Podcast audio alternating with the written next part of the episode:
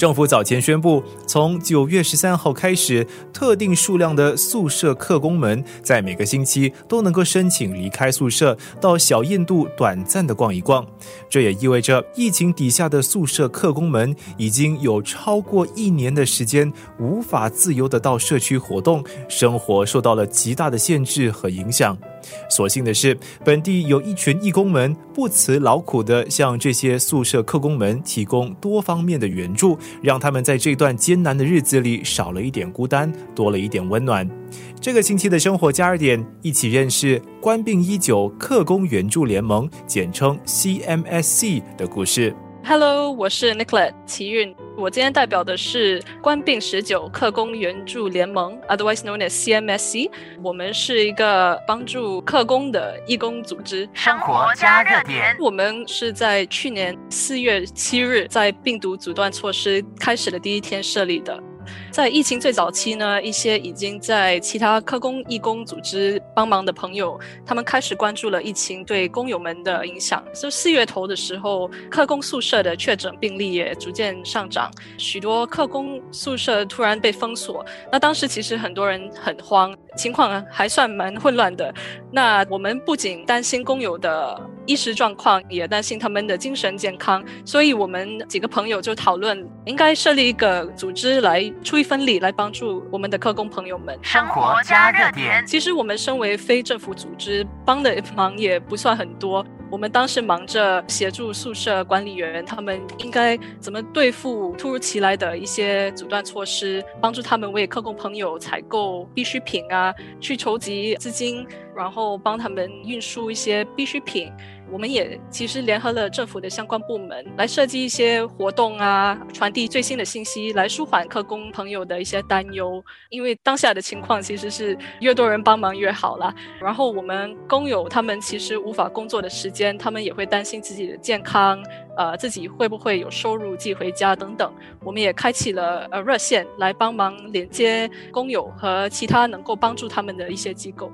当然，疫情期间需要帮助的人和群体相当的多。为什么 CMSC 当初决定锁定帮助宿舍客工群体呢？其实很多人不知道，客工在新加坡人口其实占的是五分之一，但是他们没有什么机会融入我们的社会，他们住的地方也比较偏远，很容易被新加坡人遗忘。平常生活我们会往往因为眼不见心不烦而忽略了我们的客工朋友。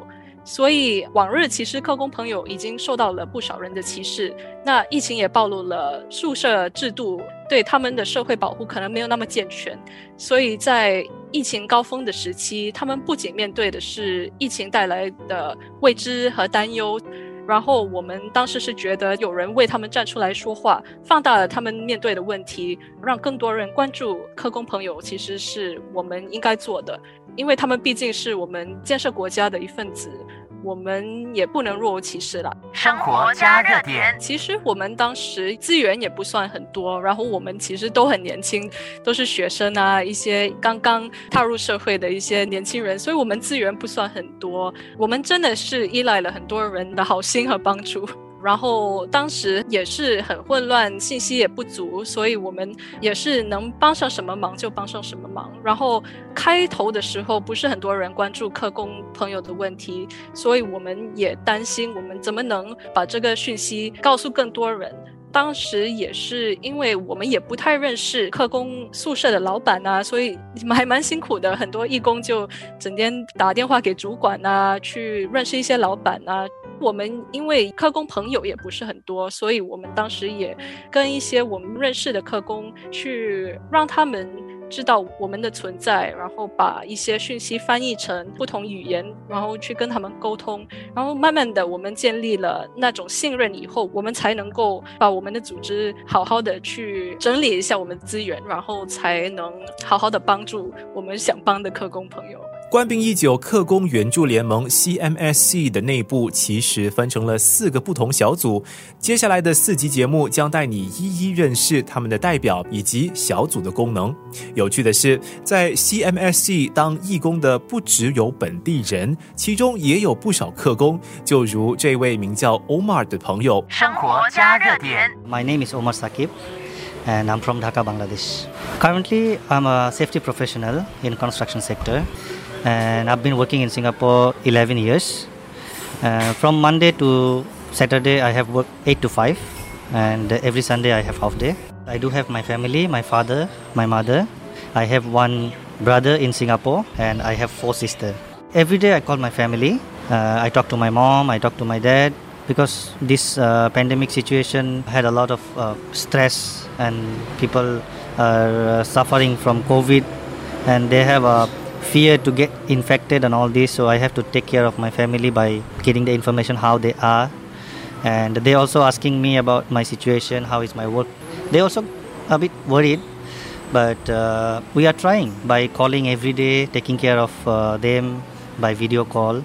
And uh, actually my parents uh, i asked them to don't go out unless if anything necessarily needed. Uh, so they are staying home and uh, my sister taking care of my father and mother so yeah i'm also actually uh, happy to know that they are still okay and healthy 在建筑公司当安全专才的 Omar，，在新加坡打拼了十一年。在这场疫情当中呢，和你我一样，最放心不下的就是远在孟加拉的家人的安危。每一集结束之前呢，会带你继续的认识他在这异乡打拼的故事，所以不要错过了这个星期的生活加热点。